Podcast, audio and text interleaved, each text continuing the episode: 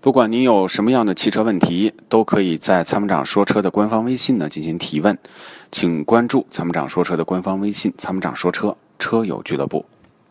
我们来看一看热线上的贺先生啊，有什么样的问题想要咨询了解？喂，贺先生您好。哎，你好。哎，您电话已经进直播室了，请讲。哎，你好，我是这样子的，我去年买的丰田 RV 四，然后最近就是应该老长一段时间了，在低速行驶下，然后踩刹车的时候，在驾驶座位后边感觉有呼呼这种响声。嗯，RAV4 四，对，是座位底下吗？应该在后边，就是后座那部分是响的。然后我去 4S 店，呃，头一回去了，他说没问题，然后又我又换了个 4S 店过去，他们说是油箱坏了。然后给我更换了个油箱，更换油箱以后还是有这个声音，然后把后边的那个呃后后备箱里边所有东西全部清理出去，然后在低速走的时候还是有踩刹车的时候会有这个呼呼的响声，然后他们四 S 店说是正常的，那解释不了问题，那就是正常。他又说是那个刹车片什么说是呃一踩以后然后上劲儿，然后再松开的时候就是有有这个声音，只是每次踩刹车的时候是吧？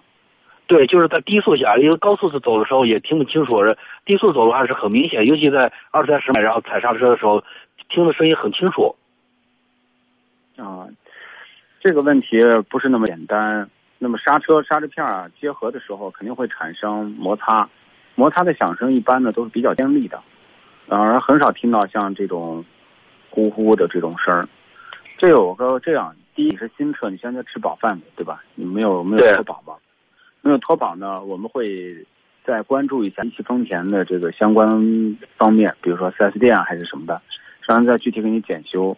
第二个呢，就是我们不要再去 4S 店了，我们找一个专业的地方，让这个技师呢再帮你判断判断。咱们先把病根找着，那么如果是 4S 店的质量问题，咱们再去找到他，就说我查出来了，大概是刹车是什么问题，你你再找他，因为后悬挂比较简单。那如果说。那边找出来，无关紧要紧，无所谓，只是影响你的感受，那你就继续开着。对，只要只要是影响感受，这倒无所谓，能接受，因为毕竟这个刹车这个是个大问题啊。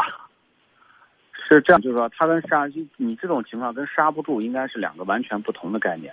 只是刹车的时候呢，可能某些部位，呃，它有关联，可能会产产生这种响声，比如说你刹车盘、刹车片结合的时候。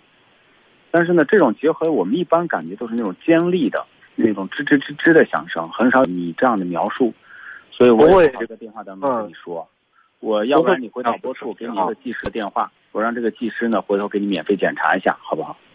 行，好的，好的，好的，谢谢，谢谢。你别挂电话，回导播处，OK。哎，好的，好的，谢谢啊。